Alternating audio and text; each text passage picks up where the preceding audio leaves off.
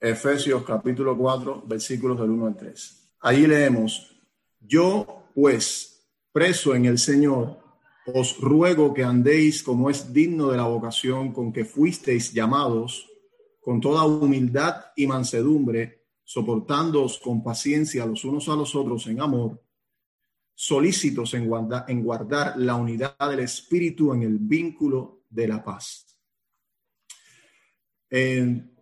Conociendo los tiempos que corren, creo que nos es oportuno tocar el tema de la iglesia local. Nunca la iglesia ha sido, ha sido amiga del mundo, nunca lo será, al menos la verdadera iglesia, con lo cual siempre ha recibido el azote de, este mundo perseguidor, pero creo que nos estamos encontrando en, un tiempo de crisis en los tiempos modernos para el creyente contemporáneo. Con lo cual, esta meditación tiene la intención deliberada de ayudarnos a autoexaminarnos para identificar cuál es nuestro grado de compromiso con la iglesia local en la que Cristo nos ha puesto y animarnos a dar un paso más hacia un compromiso más pleno con ella.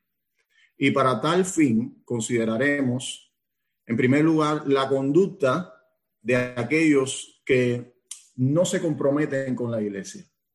Vamos a mirar también o analizar la conducta de los que sí lo hacen y cómo hacer, en tercer lugar, para comprometernos con la iglesia local.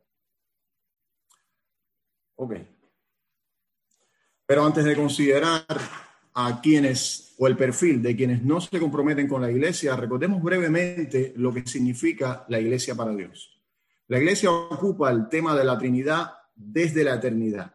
En Efesios capítulo 1, versículo 3 y 4, vemos que Dios el Padre bendijo a la iglesia con toda bendición espiritual antes de la fundación del mundo. Y hoy los temas que ocupan los titulares de los medios de comunicación son muchos, comenzando desde el coronavirus, por supuesto, pasando por las estrellas del deporte y el cine y terminando con el resto de las constelaciones del mundo del entretenimiento. Pero puedo aseguraros, mis hermanos, que en los titulares del cielo fue la iglesia y es la iglesia a día de hoy quien tiene la preponderancia. Por otra parte, cuando vemos la, la cada vez más solitaria iglesia, me refiero a la verdadera, en medio de un mundo lleno de, tanta diversidad de maldad, podemos perder de vista su atractivo e importancia y la obra de alcance universal que Dios está haciendo a través de ella. En Romanos capítulo 8, Pablo dice, porque el anhelo ardiente de la creación es el aguardar la manifestación de los hijos de Dios, la iglesia. Y más adelante añade, porque también la creación misma será libertada de la esclavitud de corrupción a la gloriosa libertad de los hijos de Dios. Es decir, la iglesia, mis hermanos, ocupa el lugar central en el plan cósmico de la redención divina. Todas las cosas que han sido manchadas por el pecado en la creación esperan su turno para ser redimidas después de la iglesia. La iglesia tiene la preferencia. Dice John Stott, en la tierra a menudo se viste de harapos, está fea y manchada, despreciada y perseguida, pero un día la veremos como lo que es, nada menos que la esposa de Cristo, sin mancha y sin contaminación, santa, hermosa y gloriosa. Habiendo recordado brevemente lo que es la iglesia para Dios, ya estamos un poco más preparados para abordar nuestros dos perfiles. El primero, los que no se comprometen con la iglesia. La primera característica que podemos decir de estas personas es que contemplan la iglesia desde una perspectiva egocéntrica. En sus mentes suele estar la pregunta, ¿qué puede hacer la iglesia por mí? Estos han comprado la mentira de este mundo que dice que seremos más felices mientras menos nos sacrifiquemos y entreguemos a los demás. Por lo tanto, cuando se acercan a la iglesia, lo hacen con la mentalidad de un consumidor, siempre tanteando siempre calculando qué beneficios pueden sacar por la menor molestia posible. Beneficios en términos de interacción social, programas, actividades, etc. Ellos suelen tener estas cosas como una prioridad para elegir una iglesia o para servir en la iglesia en la que ya están. Por ejemplo, si es organizado un retiro o algún paseo, serían capaces de hacer grandes sacrificios para participar. Incluso pedir el día al jefe en el trabajo no sería molestia. Pero si es una reunión de oración, el más pequeño sacrificio sería completamente innecesario. ¿Cómo voy a molestar a mi jefe para algo así? No olvidemos, hermanos, que mientras más nos aferremos a nuestro tiempo, recursos y comodidades, negándonos con egoísmo a darnos a la iglesia local donde Cristo nos ha puesto, tanto menos recibiremos de vuelta. En segundo lugar, las personas que no se comprometen con la iglesia se caracterizan por un falso sentido de superioridad que los hace actuar de manera independiente. Son los autónomos de la fe. Ellos van a la iglesia porque saben que es lo que se espera de un creyente, pero no con la conciencia de que necesitan a sus hermanos para crecer espiritualmente. Algunos de ellos se congregan solamente por complacer a su esposo o esposa, otros solo porque sus padres lo, lo llevan a la iglesia desde pequeños y otros para sentirse bien con sus propias conciencias, pero más allá de las apariencias, en el fondo. Carecen de un verdadero sentido de comunidad que los conecte emocionalmente con los demás creyentes para compartir así la experiencia cristiana. Cosas como los avances en la santidad, las luchas contra el pecado, ellos no se ven a sí mismos como los miembros de un cuerpo que deben preocuparse por los demás y poner al servicio de los demás sus capacidades, recursos, tiempo, etc. Estos, lejos de sentir pesar durante el tiempo en que por la ley la iglesia ha permanecido cerrada, lo han recibido como una oración contestada. Ahora tengo más tiempo para mí, se dicen. Y no porque no quiera, porque deseos me sobran, como todo el mundo puede ver. Lo que ocurre con este tipo de conducta es que nos impide recibir las bendiciones y beneficios comunitarios como miembros los unos de los otros. La tercera característica es que mantienen un constante espíritu crítico hacia todo lo que se hace en el contexto de la iglesia. Como no se sienten parte de la iglesia, pueden asumir fácilmente la posición de un contrario, pues la iglesia en cuestión no les duele. Suelen ser muy perezosos para ayudar, pero eso sí, muy hábiles para criticar. Y cuando las cosas no se hacen como ellos quieren o no les cae bien algún hermano, suelen optar por la opción más fácil, irse de la iglesia. Pero esta actitud escapista ante los problemas solo revela nuestro pobre sentido de compromiso con Cristo y con su pueblo. Porque hay defectos, mis hermanos, no solo donde no los hay, sino también donde los hay, porque ninguna iglesia local es perfecta. La perfección de la iglesia radica en la perfección de los santos que la componen. Tan perfecto como puedas ser tú, así también lo podrá ser tu iglesia. ¿Quieres que tu iglesia sea más santa? Sé tú más santo. Y te adelanto, aún así habrán problemas, pero no es excusa para asumir una postura crítica y mucho menos para abandonar la iglesia. El interés verdadero no es el que nos hace estallar en críticas cuando vemos un problema, sino el que nos mueve a involucrarnos para ser parte de la solución. Además, no perdamos de vista que es en el contexto de los roces y las diferencias donde Dios crea las oportunidades para que crezcamos en semejanza a Jesús. Es en ese contexto donde somos impulsados por el Espíritu para soportarnos los unos a los otros, para perdonarnos los unos a los otros. Es en ese contexto donde somos llevados por el Espíritu para amar como Cristo ama. ¿No es esto a lo que nos llama el apóstol Pablo en nuestro texto base? Os ruego que andéis como es digno de la vocación con que fuisteis llamados, con toda humildad y mansedumbre, soportando con paciencia los unos a los otros en amor, solícitos en guardar la unidad del Espíritu en el vínculo de la paz. Los problemas en la iglesia, lejos de ser una excusa para no comprometernos, debe ser precisamente el motivo central de nuestro compromiso. Para amar como Cristo ama, para ser más semejantes a Jesús. Dios nos libre de ese espíritu crítico y nos ayude a trabajar, porque así se manifiesta el interés genuino, ese que es útil para nosotros y para nuestra iglesia. Habiendo considerado el perfil de los que no se comprometen, veamos ahora el de los que sí lo hacen. Los que se comprometen con la iglesia pertenecen a la membresía o buscan pertenecer. Uno los argumentos de quienes no se hacen oficialmente miembros de una iglesia es que en la Biblia no aparece la palabra membresía. Y debemos decir que esto es cierto. Pero el hecho de que la palabra membresía no aparezca en las escrituras no significa que no aparezca el concepto y por ende que no sea una doctrina bíblica digna de enseñar. Y de hecho, la palabra Trinidad tampoco aparece literalmente. Y sin embargo, es una doctrina medular en la teología cristiana. Porque su concepto aparece por toda la escritura, tanto en el Antiguo como en el Nuevo Testamento.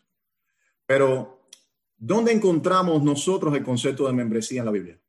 Bueno, fundamentalmente en el Nuevo Testamento y en el libro de los Hechos de manera más enfática. Por ejemplo, en Hechos capítulo 2, versículos 46 y 47 leemos, y perseverando unánimes cada día en el templo y partiendo el pan en las casas, comían juntos con alegría y sencillez de corazón, alabando a Dios y teniendo favor con todo el pueblo.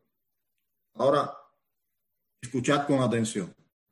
Y el Señor añadía cada día a la iglesia los que habían de ser salvos. La pregunta es, ¿a cuál iglesia los añadía? ¿Había una iglesia específica a la cual el Señor añadía individuos particulares?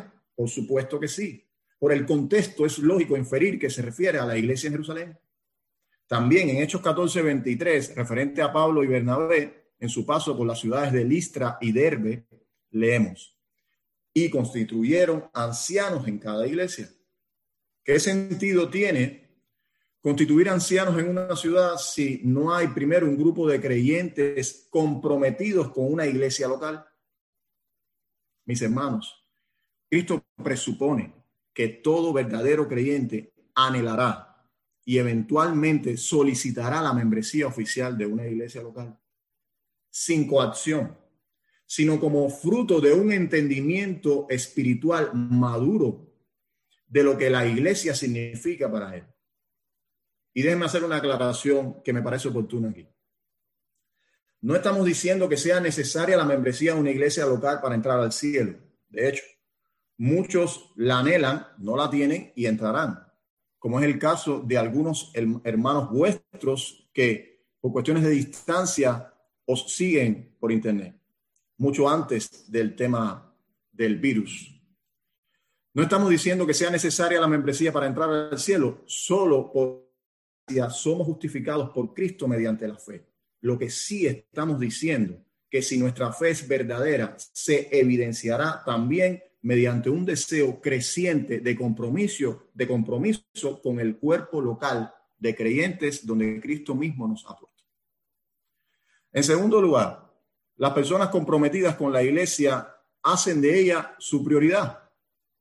Cuando un pecador es salvado por el poder transformador del Evangelio, es también iluminado para ver, en alguna medida, las cosas como Cristo las ve. Ahora puede ver que aquellas cosas que, habían, que él había establecido en su vida como prioridades son simplemente vanas o no tan importantes como pensaba cae en la cuenta de que está de paso por esta tierra y con el salmista decir, he aquí, diste a mis días término corto y mi edad es como nada delante de ti. Por lo tanto, comienza a establecer prioridades conforme a la luz que el Espíritu Prioridades que repercuten para la eternidad. Y para esto se dice, ¿qué mejor que servir y amar aquellos a quienes Cristo me ha unido indisolublemente en su cuerpo espiritual y con quienes pasaré la eternidad. Mis hermanos, nadie que ame verdaderamente a Cristo es indiferente a aquella por quien Él derramó su sangre, la iglesia. Este ejemplo es muy conocido, pero no deja de ser iluminador. Los esposos que estamos aquí, ¿qué pensarían vosotros? ¿Qué, qué hemos de pensar si alguien os dijera lo siguiente? Tú puedes contar conmigo hasta el final, pero tu esposa no me cae nada bien. A mí me interesa cultivar una relación de amistad contigo, pero a tu esposa no la soporto. Eso es lo que muchos dicen a Cristo, no con sus palabras, pero sí con sus hechos, cuando pretenden cultivar una relación con Él alejados de su esposa. En primera de Juan capítulo 4 versos 20 y 21 leemos, si alguno dice, yo amo a Dios y aborrece a su hermano, es mentiroso. Pues el que no ama a su hermano, a quien ha visto, ¿cómo puede amar a Dios a quien no ha visto? Y nosotros tenemos este mandamiento de él, el que ama a Dios, ame también a su hermano. Y no hay forma de que mostremos dicho amor sino uniéndonos a un grupo local de creyentes para amarlos y servirlos. Dice un autor, si la iglesia es central en el propósito de Dios, como lo vemos tanto en la historia como en el Evangelio, es seguro que también tiene que ser central en nuestras vidas. ¿Cómo podemos tomar con tanta liviandad lo que Dios toma con tanta seriedad? ¿Cómo nos atrevemos a empujar hacia el borde de la circunferencia lo que Dios ha ubicado en su centro? Ahora bien, ¿Cómo luce esto de manera práctica? Bueno, lo primero es que debemos apoyar el ministerio de nuestra iglesia local con nuestra presencia.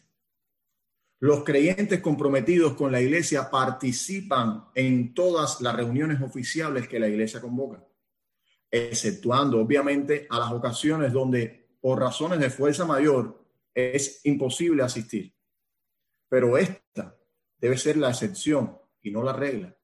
La pregunta es, ¿nuestras ausencias a las reuniones de la iglesia son también una excepción o aspiran a convertirse en la regla? Hermanos, debemos admitir que muchas veces no acudimos a ciertas reuniones porque pensamos que nada extraordinario ocurre allí. Pero cuán lejos estamos de la realidad cuando pensamos así. El Salmo 133 nos enseña que es en el contexto de la iglesia reunida donde Dios se complace en santificar y salvar. Mirad cuán bueno y delicioso es habitar los hermanos juntos en armonía. Allí envía Jehová bendición y vida eterna. Este salmo, uno de los más pequeños de la Biblia, nos enseña una verdad muy grande, que es precisamente durante la asamblea reunida que a Dios le complace abrir el cofre de los tesoros espirituales de los cielos para bendecir a su pueblo. Es en el contexto de la iglesia reunida donde aparentemente no pasa nada que el Espíritu Santo, usando una verdad de las escrituras tras otra, va quitando el velo de los ojos de los incrédulos para la iluminación del conocimiento de la gloria de Dios en la faz de Jesucristo. Es en el contexto de la iglesia donde los redimidos ponemos letra y música a la experiencia de espiritualidad cristiana para elevar nuestros cánticos de gratitud y alabanza al Dios de nuestra salvación. Y por si fuera poco, es en, el, en este contexto donde Cristo prometió su presencia especial a su pueblo, porque donde están dos o tres reunidos en mi nombre, allí estoy yo en medio de ellos. En tercer lugar, las personas comprometidas con la iglesia ofrendan con generosidad. Yo sé, mis hermanos, que si hay un tema impopular para predicar hoy en día, es este. Este tema no es popular porque todos nosotros, unos más que otros, tenemos la tendencia de ser extremadamente sensibles con nuestro dinero. Porque también sobre todo desde hace algún tiempo hacia acá, la Iglesia de Cristo ha sufrido la devastadora ola del Evangelio de la prosperidad, representada por hombres perversos e ignorantes que por avaricia han hecho mercadería de muchos con palabras fingidas, tal como anunció el apóstol Pedro. Y quizá alguno de vosotros o alguno de nosotros fuimos sus antiguas víctimas y es hasta cierto punto razonable que esto haya creado un sentido de desconfianza que nos impide ofrendar con generosidad. Pero mis hermanos, hay que discernir entre un ministerio y otro y entre un ministro y otro, porque la, nos llama a ofrendar con generosidad. Otra vez, no por coacción, sino como una expresión de gratitud y adoración que surge de una comprensión espiritual y correcta del Evangelio. El Evangelio es la motivación para ofrendar que Pablo presentó a los Corintios hace casi dos mil años cuando les escribió. Porque ya conocéis la gracia de vuestro Señor Jesucristo, que siendo rico se hizo pobre para que vosotros con su pobreza fueseis enriquecidos. Es el Evangelio, la opción correcta por la que debemos ofrendar a Dios. Fue por una comprensión adecuada de la gracia de Dios que David dijo que no sacrificaría holocausto a Jehová que no le costase. Y fue seguramente por la experiencia de la gracia de Dios que una viuda pobre con su ofrenda llamó la atención del Salvador mismo. Y no creo que haya sido por dar todo lo que tenía principalmente, sino más bien porque en su ofrenda halló expresión un corazón que adoraba. Y fue hecha sacrificialmente. Ofrendar nuestro dinero, mis hermanos, no es básicamente una cuestión de dinero. Voy a repetir esto la ofrenda de nuestro dinero no se trata principalmente de dinero. De hecho, los ricos habían dado mucho más que la viuda y los hombres seguramente fueron impresionados por esas ofrendas, menospreciando la de ella. Pero Cristo hizo justo lo contrario. Porque el que escudriña los corazones se agrada de la ofrenda sacrificial que es hecha en amor, gratitud y gozo. Qué privilegio el Señor nos ha dado, quien no necesitando nada de nosotros ni de lo nuestro, que para empezar es suyo, y, y siendo dueño de todo cuanto existe, haya querido hacer avanzar su obra, dándonos la oportunidad de contribuir de lo que Él mismo nos da. Esto es una especie de exquisita humildad en Dios.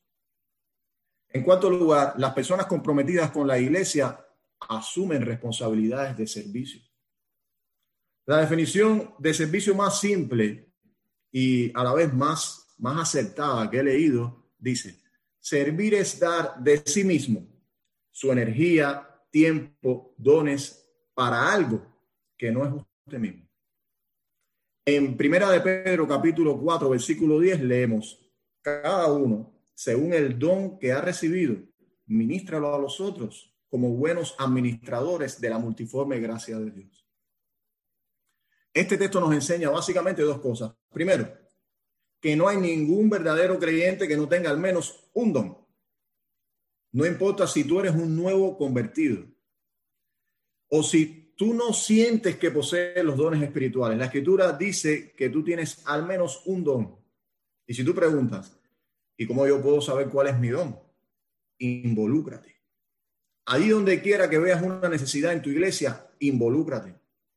Dirígete a quienes te presiden en la fe y manifiéstale tu deseo de servir en áreas específicas. Y así conocerás con qué don o con qué dones Dios te capacitó. Lo segundo es que nos da a entender, Pedro, es que no importa qué dones tengamos, todos nos han sido dados con un solo propósito, edificarnos a nosotros mismos? No. ¿Llamar la atención sobre nosotros mismos? No. Eso eran los problemas que, de los cuales la iglesia de Corintios padecía, a quienes Pablo les dijo, pero cada uno les dado la manifestación del Espíritu para provecho.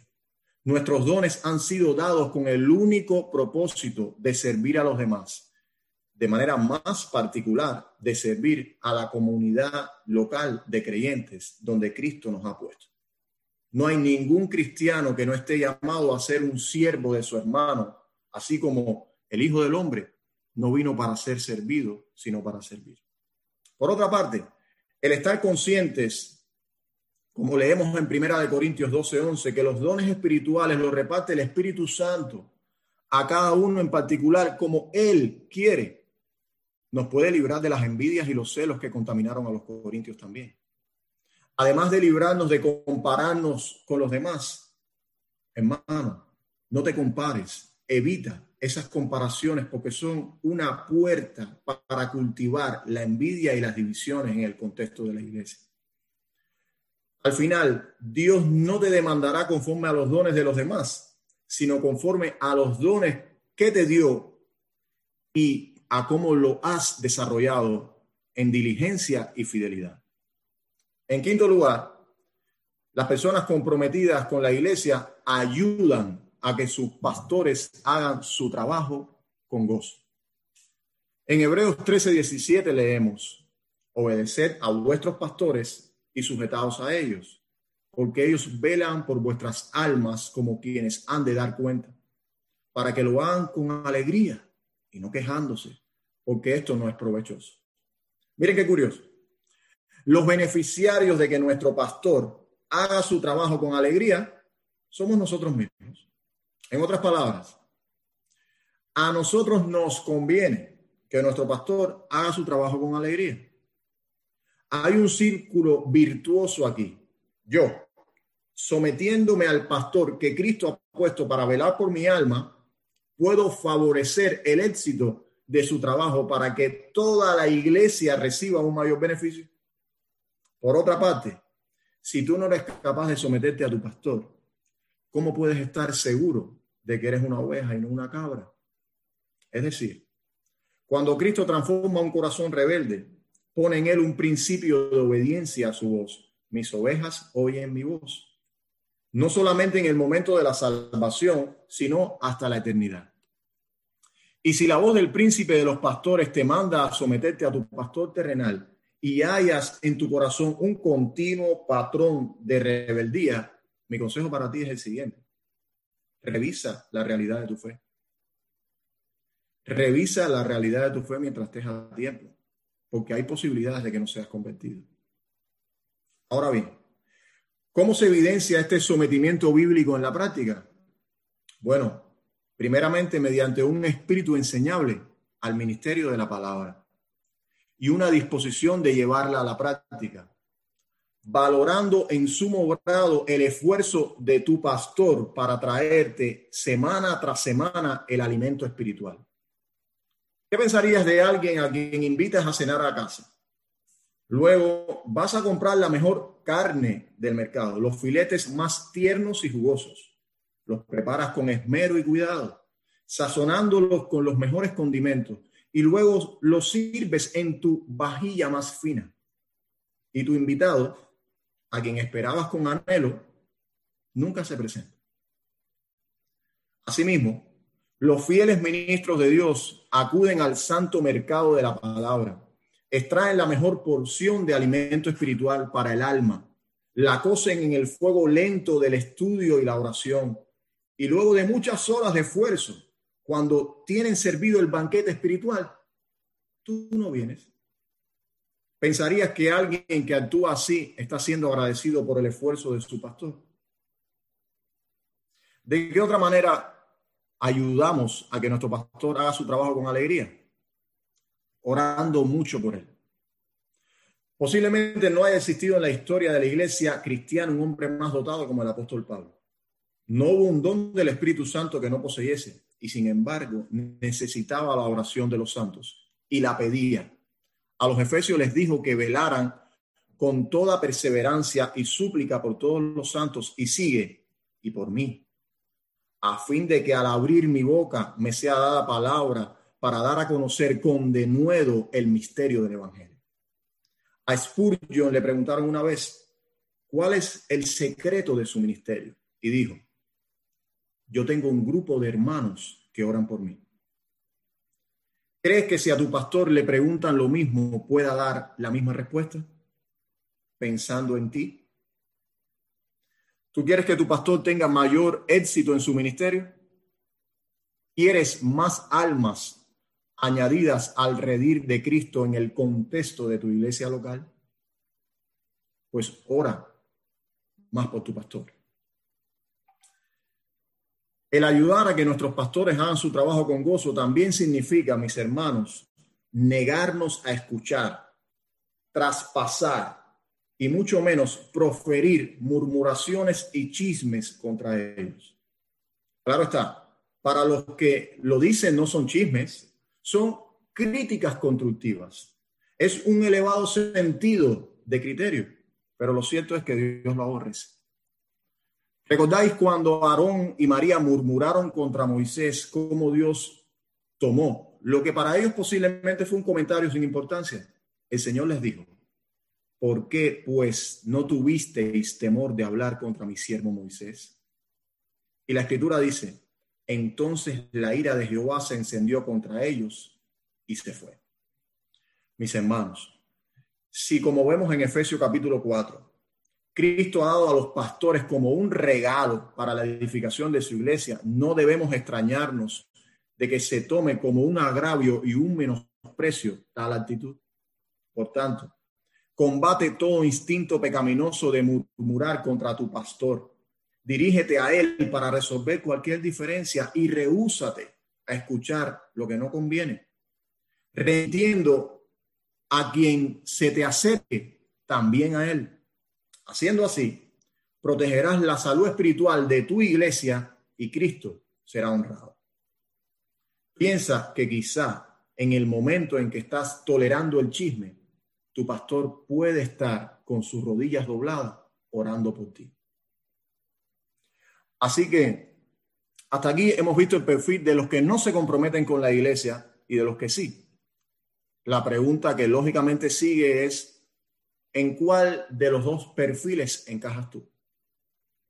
A la luz de las cosas aquí dichas, ¿se puede decir que estás comprometido con tu iglesia local?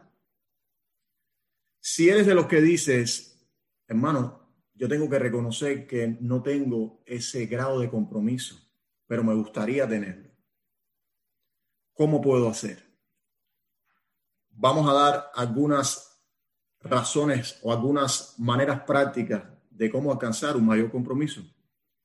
Considera a menudo cuánto Cristo ama a la iglesia y lo que hizo para que fuera suya. Lucas narra en el libro de los Hechos que en una emotiva despedida, Pablo pronuncia estas solemnes palabras a los pastores de Éfeso. Por tanto, mirad por vosotros y por todo el rebaño en que el Señor en que el Espíritu Santo ha puesto por obispos para apacentar la iglesia del Señor, la cual él ganó por su propia sangre. La iglesia ha sido amada por Cristo de tal manera que la ha comprado el inigualable precio de su propia sangre. Cuando amamos a la iglesia, también estamos amando la sangre que por ella se derramó. En segundo lugar, Considera seriamente lo que es la iglesia. Un conjunto de personas a quienes Dios amó desde la eternidad, a quienes Cristo redimió hace dos mil años y a quienes el Espíritu Santo ha transformado y que sin duda serán glorificadas en el cielo. Esa es la iglesia. En compañía tan excelente te encuentras tú.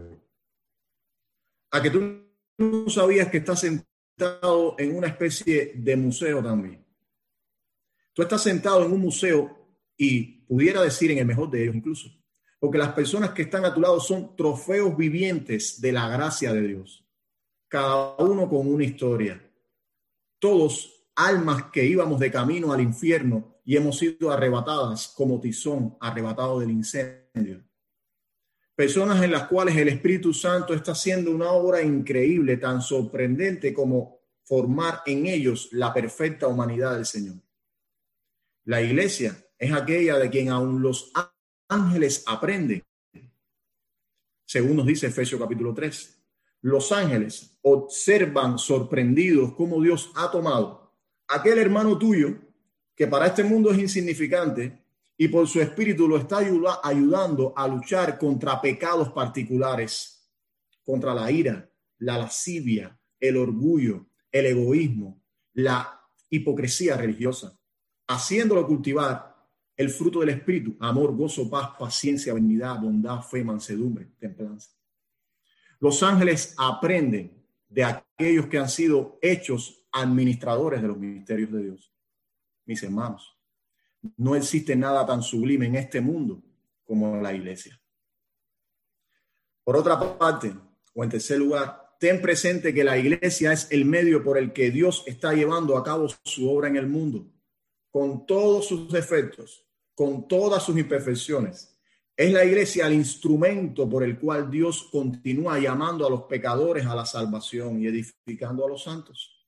Es la iglesia como cuerpo de Cristo, por medio por el cual Cristo mismo tiene contacto con este mundo caído. El medio por el que Él extiende su mano de misericordia y compasión y hace oír su voz a través del Evangelio. También considera lo que sucede en el contexto de la iglesia cuando se reúne. Como mencionamos anteriormente, es la iglesia reunida a la que Cristo ha prometido su presencia especial. Dice un autor, Dios manifestará su presencia en la adoración de la congregación en formas que uno no podría siquiera imaginar. Eh, no podía ni siquiera imaginar en la adoración más gloriosa efectuada en secreto. Esto es porque uno solo no es un templo de Dios como individuo, sino que la Biblia dice, y mucho más a menudo, que los cristianos colectivamente son el templo de Dios. Dios manifiesta su presencia de manera diferente a las piedras vivas de su templo cuando están reunidas de lo que lo hacen cuando están separadas. Y dice otro autor, por esto, reunirse para adorar junto con otros creyentes en una iglesia local es algo tan irreemplazable. No puede sustituirse con un gran tiempo devocional, un estudio bíblico con los amigos, un paseo por la naturaleza en meditación, ni un servicio religioso por televisión. Cuando la iglesia está reunida para adorar y oír la predicación de la palabra de Dios, tiene lugar una motivación y una nutrición espiritual que no puede darse de la misma manera en ningún otro lugar. Y por último, mis hermanos, consideremos lo que la iglesia será cuando Cristo regrese en gloria. En Apocalipsis 21 vemos que esa ciudad gloriosa que se describe allí es la iglesia. En el versículo 12 nos dice, y yo, Juan, vi la santa ciudad la nueva Jerusalén, que descendía del cielo de Dios, dispuesta como una esposa ataviada para su marido. Y en el versículo 9 continúa diciendo, y vino a mí uno de los siete ángeles que tenían las siete copas llenas de las siete postreras plagas y habló conmigo diciendo, ven acá, yo te mostraré la esposa, la esposa del Cordero. Y me llevó el espíritu a un monte grande y alto y me mostró la gran ciudad santa de Jerusalén que descendía del cielo de Dios, teniendo la claridad de Dios y su luz era semejante a una piedra preciosísima, como piedra de jaspe, resplandeciente como el cristal. Nuestra pregunta es, ¿podemos nosotros contemplar por adelantado la gloria de la iglesia por la que Cristo se ha entregado de modo que nuestros corazones se llenen de fervor para entregarnos en esa misma iglesia de la que somos parte?